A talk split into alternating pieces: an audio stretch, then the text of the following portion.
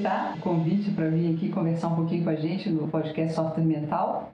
O motivo do convite foi o seguinte, né? A gente tem visto muitos profissionais, pessoas né, que estavam ocupando posições de trabalho, que se viram no meio da pandemia numa condição completamente diferente, muitos precisando trabalhar em casa, por exemplo, outros tendo que se virar de alguma maneira né, para conseguir manter a sua fonte de renda. E uma das coisas interessantes que a gente observou é que a dinâmica de liderança, de trabalho e até de organização do dia a dia mudou completamente, né? Algumas pessoas até se adaptaram melhor, outras não tanto.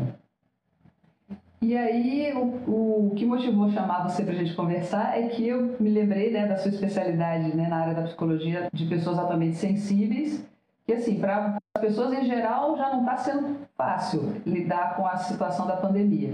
Imagina para uma pessoa que é altamente sensível. Então, acho que é legal você falar um pouco da sua formação, da sua especialidade nessa área, de conhecer né, essa, característica das pessoas altamente sensíveis e como é difícil, tanto para as pessoas em geral e especificamente para essas pessoas que apresentam essa característica, lidar com a situação que está acontecendo agora e como a gente pode, de repente, é, ajudar essas pessoas a lidarem com isso. Obrigada, bem-vinda! Esse canal é uma realização do Software Mental com patrocínio e apoio técnico da Atena Media. Queremos preparar você para lidar com os desafios do século XXI. Entre no site softwaremental.com.br, experimente o diagnóstico de mindset e nos diga o que achou. É, obrigada, eu que agradeço o convite, né? Uma honra aí estar participando. É, bom, meu nome é Maela Flesch, eu sou psicóloga, sou analista transacional, formada pela UNAT Brasil e tenho uma, um estudo mais profundo com, sobre pessoas altamente sensíveis, junto com a Elaine Aro, eu fiz curso com ela e sou reconhecida por ela como terapeuta de pessoas altamente sensíveis. Né? É, esse, esse termo é, foi cunhado pela Elaine Aro em 1996. Então, quem são as pessoas altamente sensíveis? Né? São pessoas que têm uma sensibilidade no processamento sensorial. Então, elas, uma característica principal é que elas têm uma sensibilidade aumentada ao perceber estímulos, né? E essa sensibilidade é uma sensibilidade do, do, sistema nervoso, obviamente, não é de nenhum órgão sensorial. Então, são pessoas que percebem o estímulo menorzinho né? e depois se incomodam antes do que os outros com um estímulo aumentado. Então, eu vou dar um exemplo. A pessoa que sente o cheiro, os outros ainda não perceberam. E daqui a pouco ela está incomodada com aquele cheiro. Se ela ficar muito tempo, pode até dar uma dor de cabeça. Agora, as outras pessoas aguentam mais tempo sentir aquele cheiro. Né? Então, eu dei o exemplo do cheiro, mas isso acontece com vários outros estímulos: excesso de luz, excesso de pessoas, tecidos ásperos, é, uma série de coisas. O cérebro de todas as pessoas tem o nível ideal de estimulação. Quando é muito pouca, é entediante. Quando a estimulação é adequada, é um ponto ideal, é o nosso melhor performance e quando está estimulado demais, nós performamos mal. Tá? Isso é igual para todo mundo. O que vai acontecer é que com as pessoas altamente sensíveis, a faixa ela é toda antes. Então, se o estímulo estivesse, por exemplo, numa intensidade 1 e a pessoa altamente sensível já percebe ele, e a pessoa não altamente sensível só vai perceber quando está no 2 ou no 3. Então, quando, vamos dizer, cinco números depois seria o excesso de estimulação. Então, 1 mais 5, 6. Chegou no nível 6, a pessoa altamente sensível começa a ficar irritada ou cansada e quer sair daquela estimulação.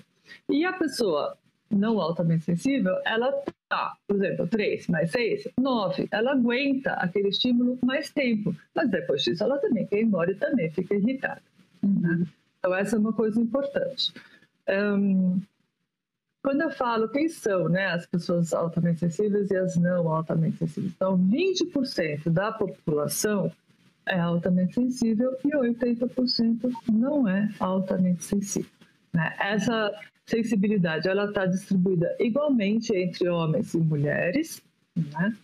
Uh, não quer dizer que são pessoas tímidas, 30% a gente sabe que são pessoas extrovertidas. Eu estou falando os números assim, jogando à toa, mas a Elanieri tem muitas pesquisas sobre vários desses aspectos. É, uma coisa importante, muito importante, é que assim, a, essa sensibilidade, ela não é um traço de personalidade, ela é, é uma característica de um determinado cérebro. Então, do mesmo jeito que uma pessoa pode nascer, por exemplo, alta, uma mulher alta, ou uma mulher, assim, são características que você nasce com. O que você vai fazer com isso, né? Cada personalidade vai lidar com isso de uma forma diferente. Então, eu não posso falar que o altamente sensível, ele é tímido, ou ele é egoísta, ou ele é qualquer coisa que seja, tá? Eu tenho altamente sensível com todas as personalidades. Tá? Acho que é um traço importante. A pessoa ela pode ter, então, ela pode ter tido esse traço de ser altamente sensível a vida toda e é adulta hoje, por exemplo, e nunca percebeu, nunca, nunca identificou isso, mas acabou tendo as consequências, vamos dizer assim, dessa, dessa característica. Sim, exatamente. Então, assim, é, quem nasce com esse cérebro morre com esse cérebro, né? Uhum. A gente, só que se você não conhece, se você não sabe que é por isso que você tem uma sensibilidade e mais algumas outras características que eu vou falar rapidinho. É, o que acontece é que muitas vezes, por você ser diferente das outras pessoas, né? É, isso inclusive mexe um pouco com a autoestima de vez em quando, né? Tipo, por que, que eu sou tão diferente? Né? Então, deixa eu falar rapidinho as outras características, porque não é tudo só sensibilidade. A, a Elaine, ela, ela deu assim, ó, ela colocou um acrônimo da palavra em inglês DOS, D-O-E-S, para ajudar a lembrar. Então, o D é, pra, é para Deep Processing, que é um excesso de processamento. Então, a pessoa tem uma decisão para tomar, ela recebe uma informação, e aí, em vez de ela pensar em três opções, decidir, pronto, acabou, continua a vida, ela abre sete uhum. opções e fica refletindo sobre isso. Então, tem um excesso de processamento. Né? Uhum. Como tudo nessa característica, tem o lado positivo e o lado negativo. Quer dizer, se eu aprender a usar para o meu bem, legal. Né? Mas, às vezes, eu demoro muito para tomar decisão, por exemplo. Né? É, a outra, o O, é para overstimulation, então, e overwhelmed, ou seja, a pessoa que fica. É, quando aquele nível de excitação, de estimulação é muito alto, é, dá uma sensação muito grande de desconforto. Uhum. E, e aí também, como a gente falou antes, né? Excesso de desconforto pode gerar irritabilidade ou vontade de sair de perto, tá? Então, essa também é uma questão importante. Além disso, tem ó, e. O E é de emocionalidade e empatia. Né? Então, são pessoas que tendem a ter, eu estou falando tendem porque não tem essa regra, mas tendem a ter uma alta empatia pelo outro, porque percebe os pequenos, é, as pequenas nuances emocionais e, e de expressões fisionômicas, né? Então, tende a, a ter bastante empatia. E a emocionalidade. Então, eu sou psicóloga clínica. É muito comum eu receber no consultório pessoas que falam, ah, eu choro demais, eu choro à toa, né? Então, isso é uma característica que dura um tempo. Depois que a pessoa aprende a lidar melhor com as suas emoções, isso também melhora bastante. Assim, são pessoas que têm uma emocionalidade, por exemplo, não gostar de filme violento, não gostar de filme com muita injustiça, é bastante típico, né? E são pessoas que geralmente falam a emoção está estampada na minha cara. Uhum.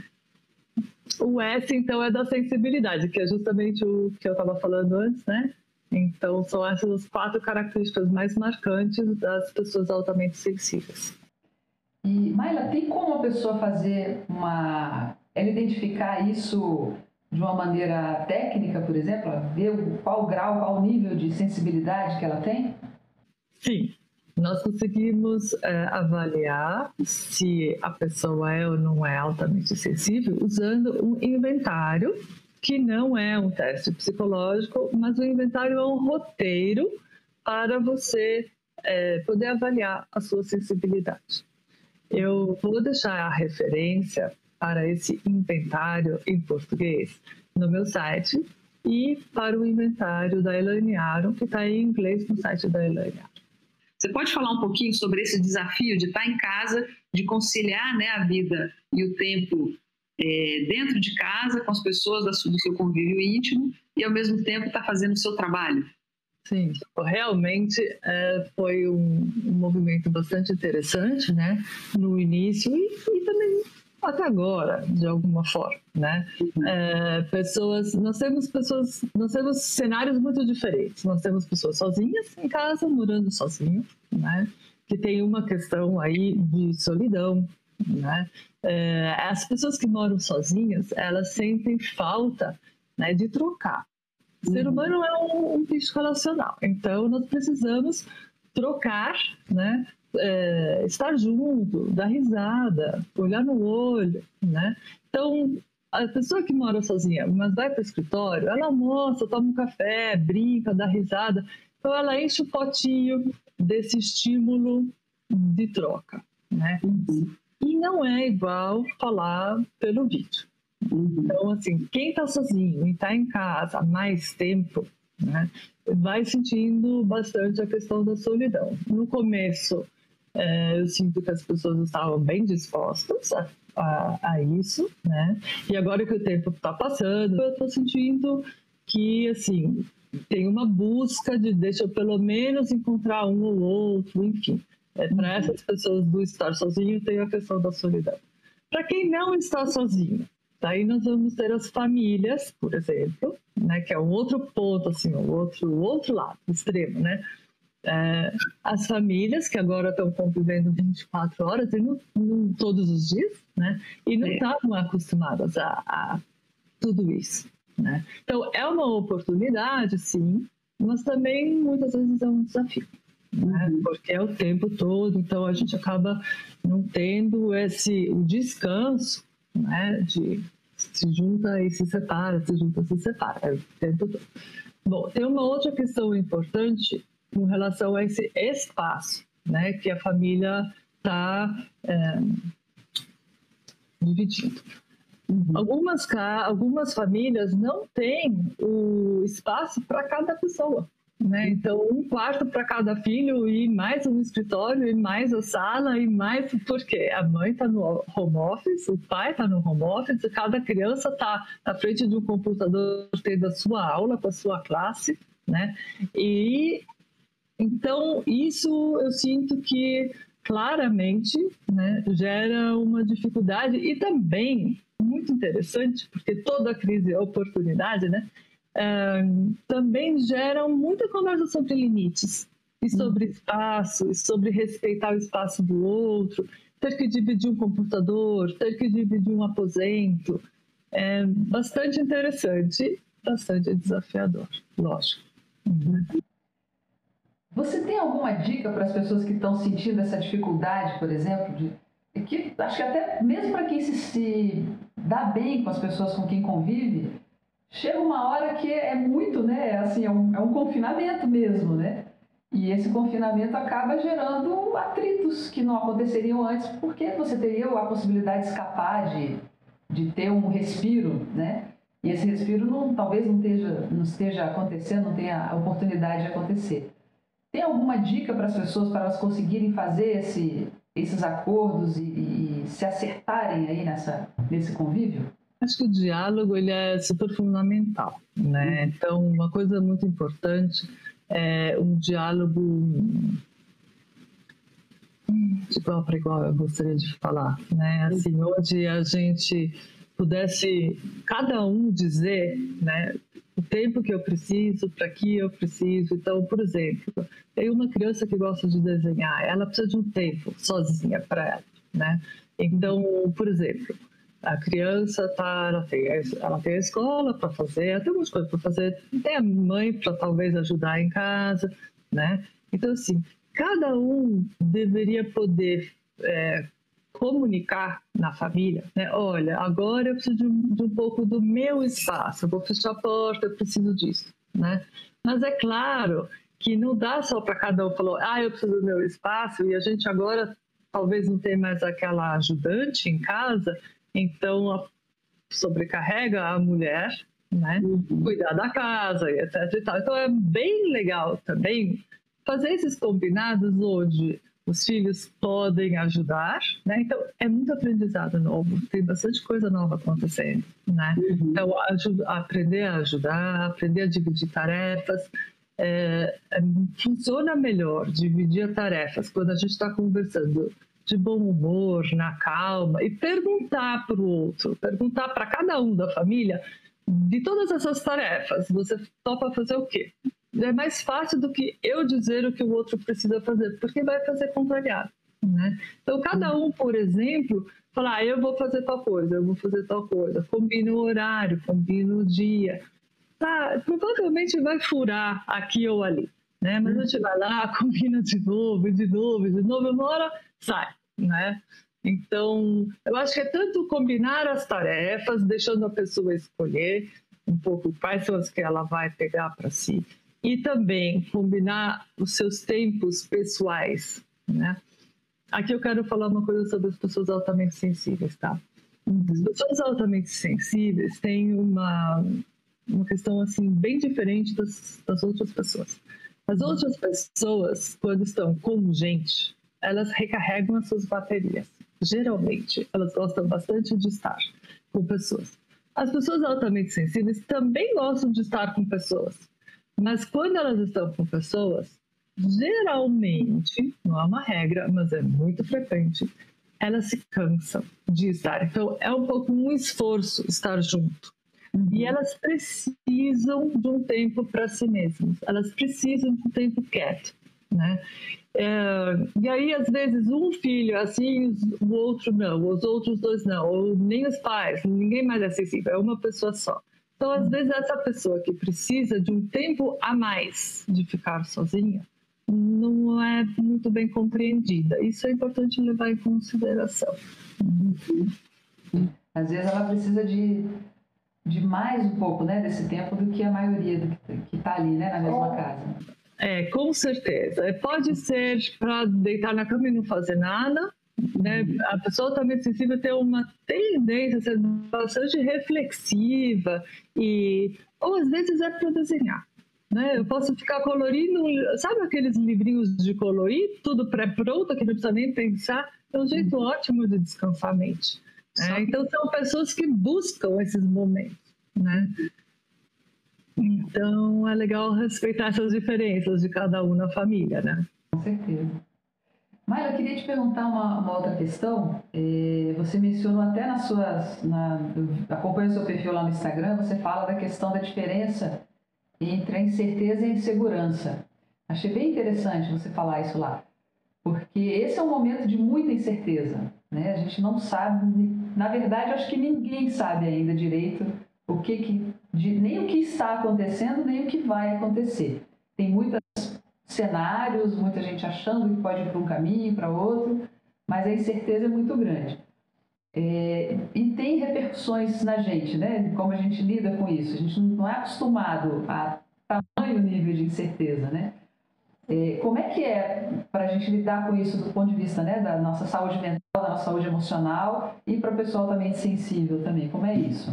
Ah, é, então, eu tenho realmente esse post que fala da ansiedade, né? E que a ansiedade geralmente é alguma forma, algum tipo de medo do que vai acontecer, né? Uma preocupação com o futuro, com o daqui a pouco, o que vai acontecer, né? E agora, como você falou, a gente não tem certeza de nada. Né? Então, para quem já era ansioso antes, está pior. E para quem não era, ficou né? Porque a incerteza é o que você falou. A gente realmente não tem, não dá muito para prever o que vai acontecer. E para muitas pessoas, tudo aquilo que elas sabiam e faziam, etc., no momento não está funcionando, né? Então, eu, algumas pessoas não conseguiram manter o um, um emprego, o que vai ser depois, quanto tempo vai durar, tudo isso. Né? Então, é, eu tenho na clínica online, né, eu tenho recebido muito essa questão da ansiedade e foi aí que a gente foi explorando, né, assim, a ansiedade vindo por quê? Né, por uma incerteza, por eu não sei o que vai acontecer, então o ser humano gosta de ter controle do que vai acontecer, né? Porque é uma questão de se sentir seguro, né? Então, aí tem essa questão: é incerteza ou é insegurança? Insegurança é a partir do momento que eu me sinto ameaçado por alguma coisa. Né? Então, incerteza, eu não sei o que vai acontecer. E se isso me traz medo, né, assim, eu, eu não me sinto mais seguro. E nós temos muitas pessoas nesse momento, muitas, que perderam muitas das suas seguranças. Então, né? Esse momento é importante para falar disso. O que eu tenho trabalhado, a questão é assim, segurança, né, é olhar para assim, ok, né, qual é de verdade a ameaça que eu estou sofrendo?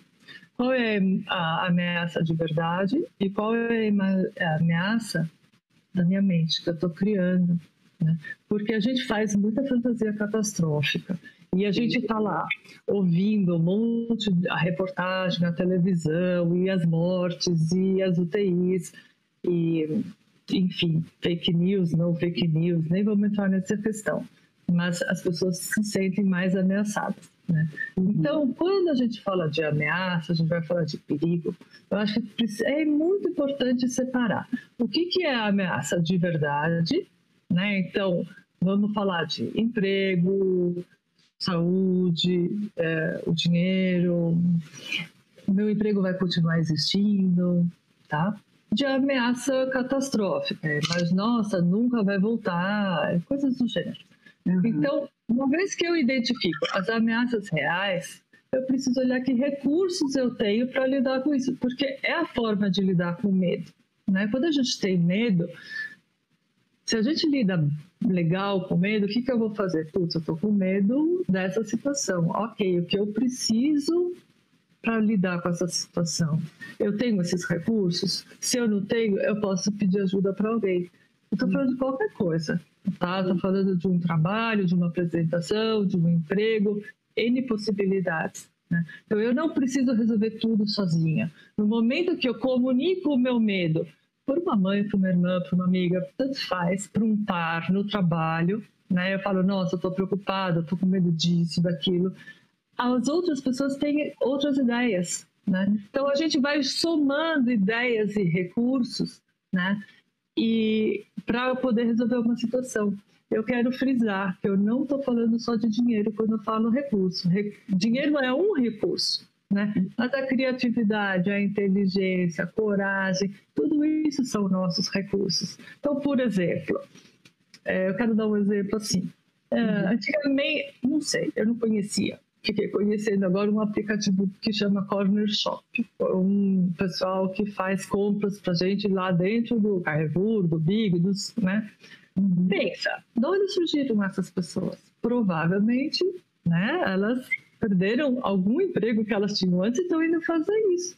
Uhum. Então, isso é o tipo de recurso que eu estou falando. Nossa, eu no momento não consigo ganhar de um dinheiro de um jeito. Puxa, eu vou sentar, pensar, pensar e achar alguma outra coisa para fazer por enquanto. Eu vou fazer para sempre? Não sei, provavelmente não. Mas talvez sim. Uhum. Vai saber. Tem muita gente descobrindo muita coisa nova. Uma coisa que eu acho importante é assim: algumas pessoas vão olhar para trás, para 2020. Aliás, desculpa, mas a gente acha que tem que pedir desculpas para 2019, não? A gente andou reclamando de 2019. É verdade. A gente não sabia o que ia vir pela frente. então a gente vai olhar para trás, vai olhar para 2020 e vai lembrar do Covid, lógico.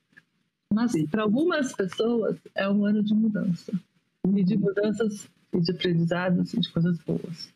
Eu não estou falando de quem está perdendo familiar nesse Covid. Lógico que daí não tem como melhorar, né, gente? Não, não dá para fazer de conta que tudo é legal.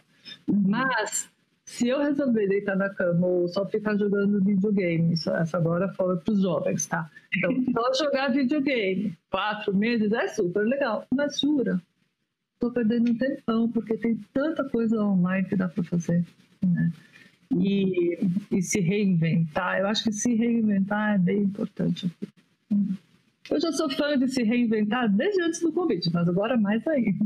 É, aproveitando até a, menção né, da, da questão das pessoas que eventualmente perderam familiares, e ainda que não tenha, muitas pessoas perderam, muitas pessoas não, mas todos nós perdemos uma coisa, né? Existiu um mundo até março, os brasileiros até março, né? Para outros países foi até antes. Existiu um mundo até uma certa altura de 2020 e o mundo hoje é outro. Aquele mundo não existe mais e ainda que a gente consiga solucionar a questão do Covid e tudo, é, o, que é, o que vinha acontecendo não vai ser mais daquela mesma maneira. É, eu tenho percebido pessoas que ainda estão desejando que as coisas voltem a ser como eram antes, exatamente como eram antes. Ainda existem pessoas com essa, com essa com esse desejo, né? É, já tem outras pessoas que estão revoltadas ainda, estão revoltadas com a mudança, e outras já estão, é, bom, parece que é isso mesmo e vamos ver o que, que a gente faz. Então isso me lembra muito a questão lá de lidar com o luto, né? As, aquelas fases do luto e tudo. Eu acho que também seria legal a gente falar um pouco sobre isso, né? Sobre como, qual é a, o quanto que isso é faz parte da nossa, do nosso jeito de ser, né? O nossa, nossa condição emocional. Porque realmente, nós todos, como humanidade, passamos por uma grande perda. E como é que a gente está lidando com isso e como a gente pode lidar com isso da melhor maneira, né? Sim. É uma super pergunta essa, né? É, tem uma questão, é, acho que eu, pelo menos em psicologia, sempre acho que eu estou falando de hipóteses e nunca de certezas. Né? Não, a gente não tem a rótula, a gente também não tem nenhuma resposta taxativa. Né? É, a gente sabe que a gente tem diferentes perfis de personalidade, né? e independente de Covid ou não, algumas pessoas gostam da mudança, gostam. Olha, vou dar um exemplo: tem gente que vive mudando os móveis de lugar. Olha que simples. E tem gente que põe os móveis de um jeito e fica daquele jeito para sempre. Né? É, tem gente que gosta de mudança. E tem gente que gosta do, da manutenção daquilo que conhece, das tradições, das, da forma de fazer as coisas. Tá? Então, é, as pessoas vão sentir, vão se adaptar a isso com ritmo diferente e talvez até com um sofrimento diferente. Né? Para algumas pessoas, a mudança ela é revigorante, ela é um desafio. E para algumas pessoas, a mudança traz mais medo, traz mais insegurança, é, é mais sentido como perda. Né? Então, eu acho que a gente vai ter essas diferentes reações. Né? É, de qualquer forma, para todos, né, vai chegar a fase, né, então a gente vai ter que passar a fase da negação, né? Aí vai ter uma fase de ficar com raiva, provavelmente, depois a gente vai aceitar e daí a gente vai se transformar. Né? Uhum. Então, assim, você tem essas fases de lidar com a questão da, da mudança. Ah, eu tenho vindo, né, mais clientes no online falando de depressão. Eles vêm, eles vêm com a questão da depressão, né, assim, com a tristeza aumentada. Uhum. Eu tenho questionado justamente isso. Calma, nem tudo é depressão, é tristeza mesmo. Né? Uhum. Por quê? Quando a gente perde algo, a gente fica triste e tem que ficar. É para isso que serve a tristeza. A tristeza é uma emoção muito importante, que serve para a gente parar, avaliar, né? Sentir saudades do que foi, do que não vai voltar mais, né? Então, assim, a tristeza, ela, ela lentifica todo o nosso processo, a gente não fica mais tão animado, a gente dá uma baixada na, na energia, né? E aí a gente acaba fazendo um, um balanço geral, né? O que, que ficou, o que, que não ficou, o que, que sobrou, o que, que eu ainda tenho, da onde eu posso retomar, como eu começo de novo. Né? Então, você falou de perdas e eu acho assim as pessoas perderam né, a possibilidade de fazer o que gostam é, é, na rua, por exemplo, de um esporte, uma atividade, reunião de família, um monte de coisa. né? É, as pessoas perderam o convívio físico com as pessoas, o abraço, a risada, né? E uma coisa que eu acho que é bem importante que eu me dei conta outro dia, assim, caiu, põe como uma, né? Uhum. A gente perdeu a nossa liberdade de ir e vir, que parecia tão óbvio. Uma uhum. coisa mais óbvia, né? Então, Brasil, São Paulo, a gente sempre pôde ir e vir, agora não, né? E assim, ainda se for, ainda tem que ir de máscara. Então, tem mudança mesmo, e tem perda e tem tristeza. Né? Agora, o importante é, ok, tem um tempo da tristeza, que legal, ele é importante para eu tomar consciência do que é isso, mas depois eu preciso andar para frente, né? Então, é esse andar para frente que alguns vão fazer com mais facilidade e outros com menos. menos né? Legal. Tem um, uma coisa que eu acho legal de, que você fala, né? Como a gente comentou um pouquinho antes, né, de, da gravação, da questão de recarregar as baterias, né? Porque fica é pesado, né? Eu acho que é, tem várias coisas que estão contribuindo com essa com a bateria arriada, né? A, a incerteza em si, a, a, dinâmica em casa que é diferente, essa questão do confinamento é cansativo, você não ter certas é, possibilidades de respiro, né? Que tinham antes, né? É, e além, além disso tudo, tem todas as notícias. O, o motivo pelo qual a gente está passando por tudo isso também é muito desgastante. Né? E além de tudo, às vezes a pessoa ainda por cima é altamente sensível.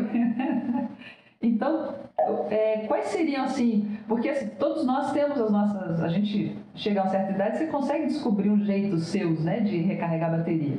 Mas acho que a gente está tendo que reinventar até isso, né? Está tendo que descobrir novos modos, novas maneiras, né? É, o que, que, seriam boas dicas, boas práticas nesse sentido aí de, de recarga da bateria? Tá.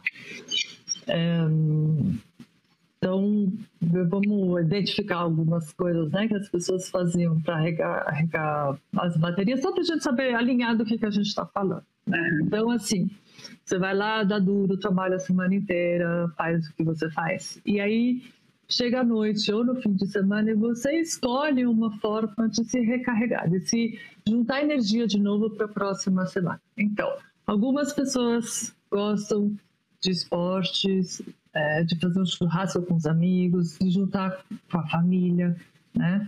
Um, Algumas pessoas gostam da, das artes, então ir num show de música, tocar uma música com os amigos, visitar uma exposição, cinema, teatro, cada um tem o seu jeito. Né?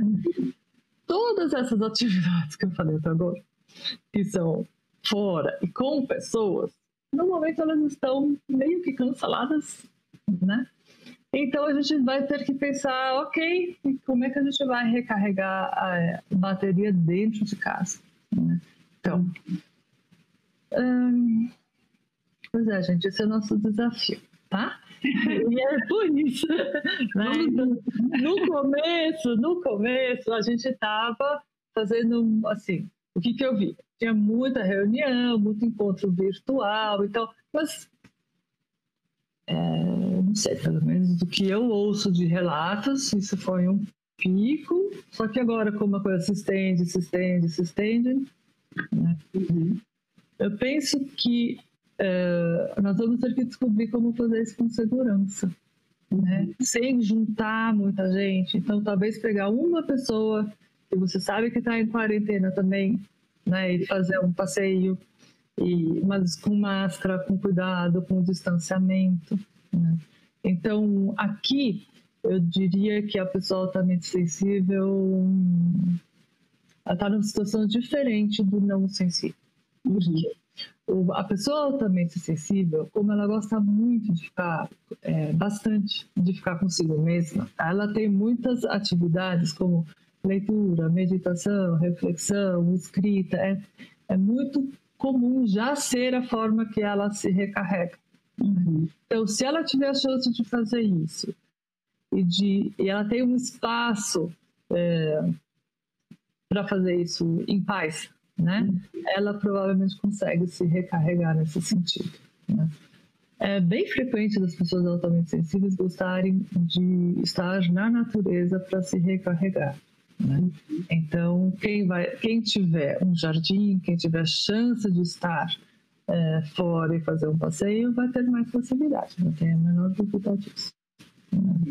Uma coisa que é, refletimos outro dia aí num grupo é que, assim, talvez seja mais fácil pôr uma máscara e sair com uma pessoa da família para um lugar onde você não conhece as pessoas do que para um lugar que você conhece as pessoas, como, por exemplo, um clube, uma casa de amigos. Por quê? Porque os seus amigos, quando te virem, talvez estejam morrendo de vontade de te abraçar. né? Então, manter o distanciamento social com as pessoas que a gente adora e faz um tempão que não vê, talvez seja um pouco mais difícil. Uhum.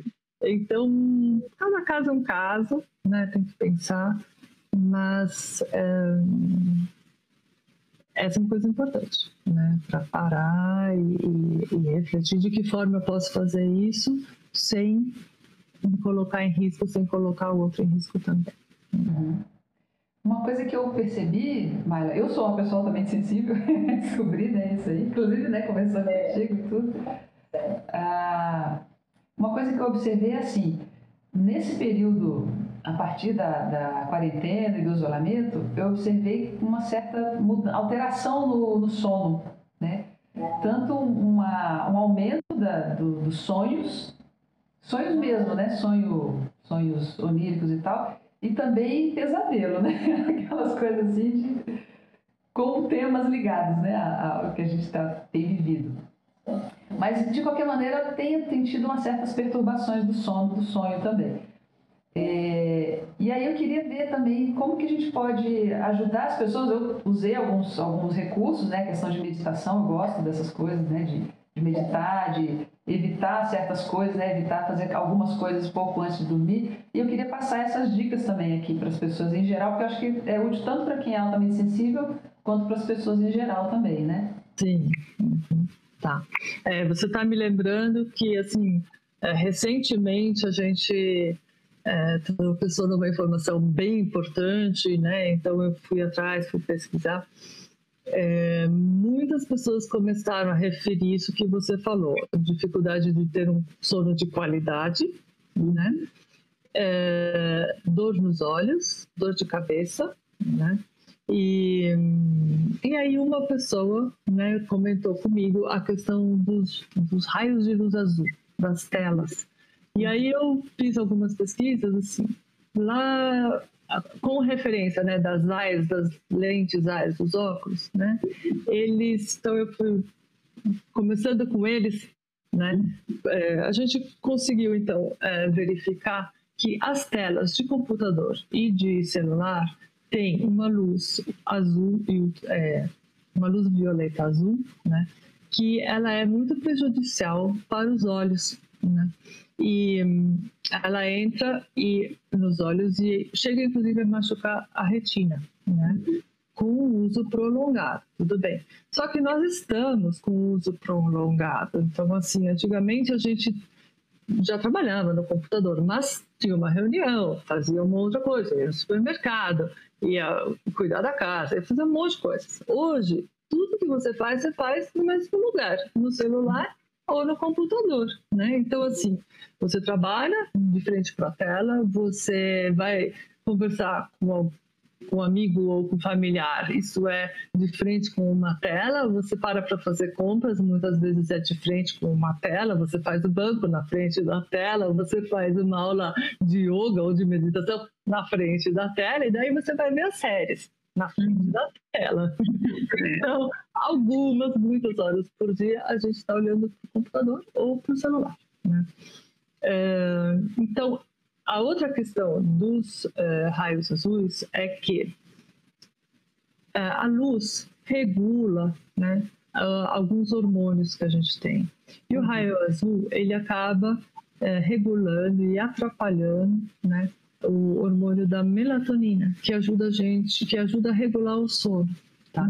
Então, a gente já sabia, já era assim, é, quem tem a questão do sono já deve ter recebido a orientação do seu médico para cuidar, para não usar muita tela antes de dormir, para diminuir o açúcar e para deixar o quarto no escuro. Então a gente já sabia essas coisas, né? Mas o que está acontecendo agora é que com esse excesso de uso das telas, isso tem aumentado é, muita sensibilidade, né? E trazendo tudo isso junto. O olho seco, olho dolorido, dor de cabeça, alteração de sono. Então, é, o que a gente, o que eu pesquisei foi, primeiro eu fui atrás de uma tela azul pensando em pôr isso aí pendurado na frente do computador. Para que que eu fui descobrir? Que o Windows já fez isso para gente. Então, uhum. é só entrar no painel de controle e olhar a parte de vídeo, monitor e, e ligar a sua luz, luz noturna. Só que em vez de usar a luz noturna só de noite, passa a usar ela o dia todo. Né? Então eu já testei isso com algumas pessoas que referiram que depois de dois dias a dor de cabeça foi embora. Né? Então, essa é uma informação bem importante. Uhum é para todo mundo, né? Para todo mundo, provavelmente. Para as pás, é assim uma diferença gritante. Colocar. A tela fica um pouquinho âmbar, assim, né? Ela sai o brilho azul. É, eu uso no meu celular, fica meio vintage. É, exatamente isso, exatamente. E também pelo fato de a gente estar tá dentro de casa, né? A gente está sempre cercado de alguma parede. Então, essa é uma outra coisa que ah, eu li na tal da pesquisa. Por quê? Porque você não está mais olhando longe. Então, uhum. a musculatura do olho não está sendo usada conforme era antigamente. Né? Uhum. Antigamente não, né, gente? Outro dia. Tá? Quando, daqui a pouco a gente vai usar de novo, oh, né? né? em março, e agora vamos, né? Quem sabe aí, daqui a pouquinho a gente já está usando de novo. Mas então fazer intervalos a cada 20 minutos, meia hora, parar se puder, olhar um pouco para fora, piscar o olho, focar em alguma coisa que está distante. Legal. Falar nessa questão de. Logo ali, né? Era ali em março que a gente tinha, estava assim. Eu estava entrevistando um, um, cineasta que está fazendo, está produzindo um documentário sobre a, a, o Covid. E ele estava falando sobre uma conversa que ele estava tendo com uma, uma pessoa para quem ele está fazendo um outro trabalho e tal. E aí ele na conversa falou, não, então, daquela outra vez que a gente fez aquele, aquela produção, então foi ano passado e tal. Aí a pessoa virou para ele e falou assim, não, não foi ano passado, foi em março. Eu falei, gente, parece que já passou muito mais tempo. E foram só alguns meses, né? Março, abril, maio, junho, quatro meses. Não chegou a quatro ainda. Não, já deu quatro meses realmente a quantidade é incrível né, de, de, de, informação que dá essa sensação de que parece que passou um, um tempão, né? Então, também, se a gente for pensar, né, o quanto isso dos nossos dias estarem mais parecidos, uhum. quanto isso também mexe na nossa percepção de tempo, né? Uhum. Porque você está mais tempo fazendo as mesmas coisas. Né? Uhum. O que também está deixando a pessoa bem cansado de ficar em casa, né? Assim, uhum. é, a gente percebe que no começo tinha um, ah, olha, puxa, né, uma preocupação que está acontecendo, uma é, facilidade de, ah, tá bom, então vou fazer tudo direitinho. Aí depois começou assim, nossa, ai que perigo, será quanto tempo vai durar, né? Aí em junho, a sensação que eu tenho é que ficou todo mundo meio e resolveu sair, né? Enfim, é nós estamos com fases também, né? E é o que você falou, a gente vai ter um novo normal, porque ninguém sabe exatamente como é. Mas que a gente está na hora de como a gente, a gente vai ter que pensar sobre isso. Né? Não adianta só ficar em casa esperando passar, porque não vai ser assim. Não vai ter o dia D, pronto, vai voltar a ser como era. Está claro que isso não vai existir a gente está numa situação que é, é um, é um stand-by ainda, né? É, é, uma espera. A gente ainda não sabe direito o que, que vai ser, mas ao mesmo tempo não tem informação suficiente para já definir. É uma coisa meio. É um nível de incerteza que deixa a gente no estado de espera contínuo, o que também cansa, né? O que também é cansativo. Porque se dissesse assim, ó, se dissesse pra gente, pra todo mundo agora, ó, gente, é isso, a gente vai ter que conviver com o Covid daqui para frente, ele nunca mais vai embora, e é isso. Então, vamos reinventar? A gente vai ter que descobrir coisas novas, vai ter que inventar coisas novas, vai ter que se reorganizar. Então, a gente tem um, um tipo assim, ó, terminou esse evento, daqui para frente, agora a gente vamos reorganizar a nossa vida. Legal. Mas não, a gente está numa coisa assim, é, vamos ver se aparece, aparece um remédio, aparece uma vacina, aparece uma, um tratamento, alguma coisa, e daí a gente, daí a gente vê como é que vai ser. Essa sensação acho que é muito incômoda, né?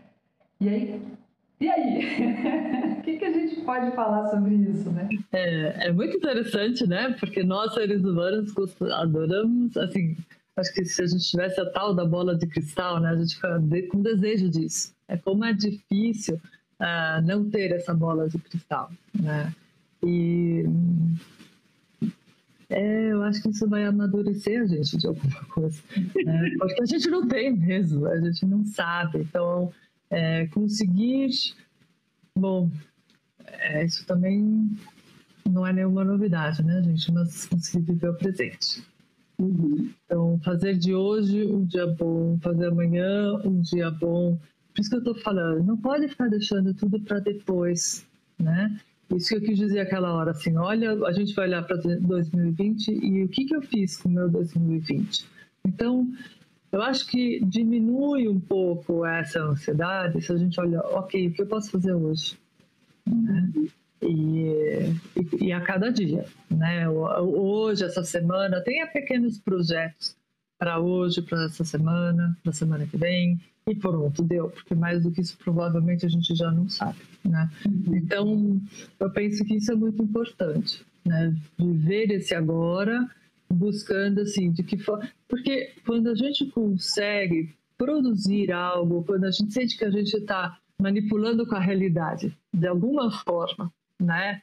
A gente se sente seguro, tem começo, meio fim, alguma coisa. Então, a gente não sabe as coisas grandes e as coisas importantes, mas crie projetos que tenham começo, meio e fim, que você pode lidar com isso.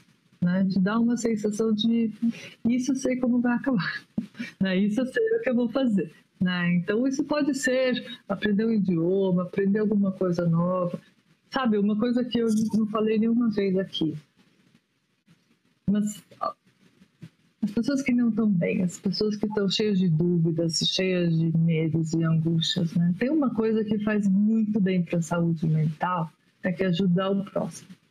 Tá? Uhum. Parece muito clichê o que eu estou falando, mas é muito importante. Né? Então, se você no dia de hoje ou amanhã conseguir fazer alguma coisa que ajuda alguém, você faz, faz um bem e você sente que você está você está existindo, você está vivendo, você está sendo útil. Né? Então eu acho que isso é uma das coisas que ajuda bastante, fazer um bem. Né? Muito legal, adorei. Você percebe que está existindo, você está sendo. E você existe na vida de uma outra pessoa também nesse momento, né? É bem legal. Quando a gente fica muito, muito, muito sozinho, a gente começa a ficar em dúvida. né? Nós somos seres relacionais, né? Na reação do outro que a gente se reconhece. Uhum. Então, é importante. Bem legal. Muito bom, olha, obrigada, viu, pela, pela disponibilidade, pela participação. Eu agradeço pelo convite, foi uma nova experiência para mim, eu também estou me reinventando, né? Eu também sou altamente sensível e estar de frente à câmera para mim é uma novidade. Então, obrigada por me proporcionar né, uma nova oportunidade e um aprendizado também.